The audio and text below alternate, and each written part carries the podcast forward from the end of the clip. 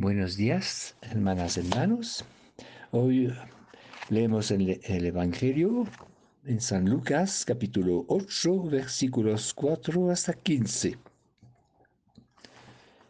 En aquel tiempo se reunieron alrededor de Jesús mucha gente y al pasar por los pueblos otros se iban añadiendo. Entonces les dijo esta parábola. Salió el sembrador a sembrar su semilla. Al sembrarla, una parte de la semilla cayó al borde del camino. La pisaron y las aves del cielo se la comieron. Otra parte cayó en terreno pedregoso y al crecer se secó por falta de humedad. Otro poco cayó entre zarzas y las zarzas, creciendo al mismo tiempo, la ahogaron. El resto cayó en tierra buena y al crecer dio fruto al ciento por uno. Dicho esto, exclamó, El que tenga oídos para oír, que oiga. Entonces le preguntaron los discípulos, ¿qué significa esa parábola? Él le respondió, a ustedes se les ha concedido conocer los secretos del reino de Dios, a los demás solo en parábolas, para que viendo no vean y oyendo no entiendan. El sentido de la parábola es este. La semilla es la palabra de Dios. Los que están al borde del camino son los que escuchan pero luego viene el diablo y arranca la palabra de sus corazones para que no crean y se salven. Los del terreno pedregoso son los que, al escucharla, reciben la palabra con alegría, pero no tienen raíz. Son los que por algún tiempo creen, pero en el momento de la tentación fallan. Lo que cayó entre zarzas son los que escuchan, pero con los afanes y riquezas y placeres de la vida se van ahogando y no maduran. Los de la tierra buena son los que, con un corazón noble y generoso, escuchan la palabra, la guardan y dan fruto gracias a su perseverancia.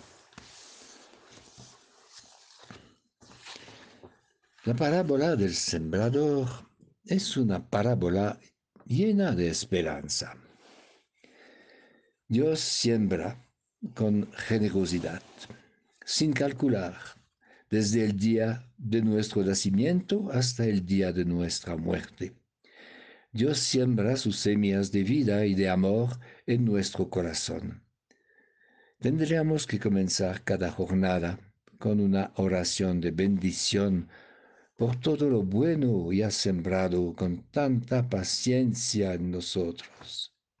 Dios no cesa de sembrar cualquiera que sea el terreno y el resultado. Y es verdad que el campo de nuestra existencia no es plano y uniforme.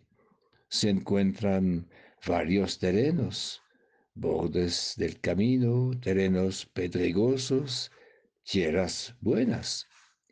Todavía no somos unificados y pacificados. En cada uno, en cada una, hay tierras buenas y malas, hay tierras profundas y superficiales. Nos reconocemos en la escucha distraída, la inconstancia, las preocupaciones del mundo, las seducciones de la riqueza, antes de volvernos buena tierra, hay todo un largo recorrido, un lento proceso de conversión. Este lento proceso supone la perseverancia. Es lo que nos dice la parábola.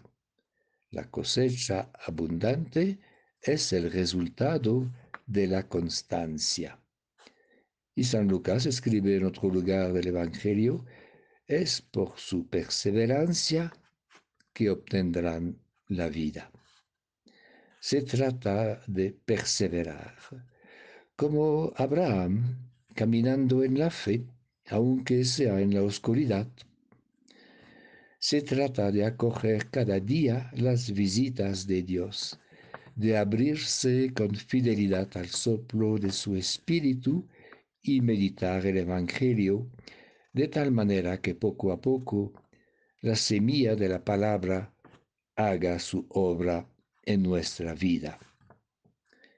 Esta obra será una fecundidad, ciento por uno, una fecundidad que supera todas nuestras esperanzas.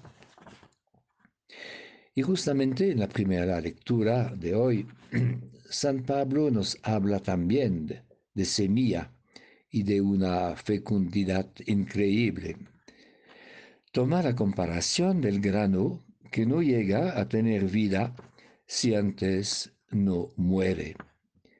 Y del mismo modo que la semilla va a volverse una bella planta o un gran árbol, sin ninguna comparación con lo pequeño grano sembrado, lo mismo pasará con nosotros el día de la resurrección de los muertos. Se siembran cuerpos corruptibles y resucitarán incorruptibles. Se siembran cuerpos naturales y resucitarán cuerpos espirituales. Si Cristo ha resucitado, también nosotros que hemos puesto nuestra confianza en Él, resucitaremos.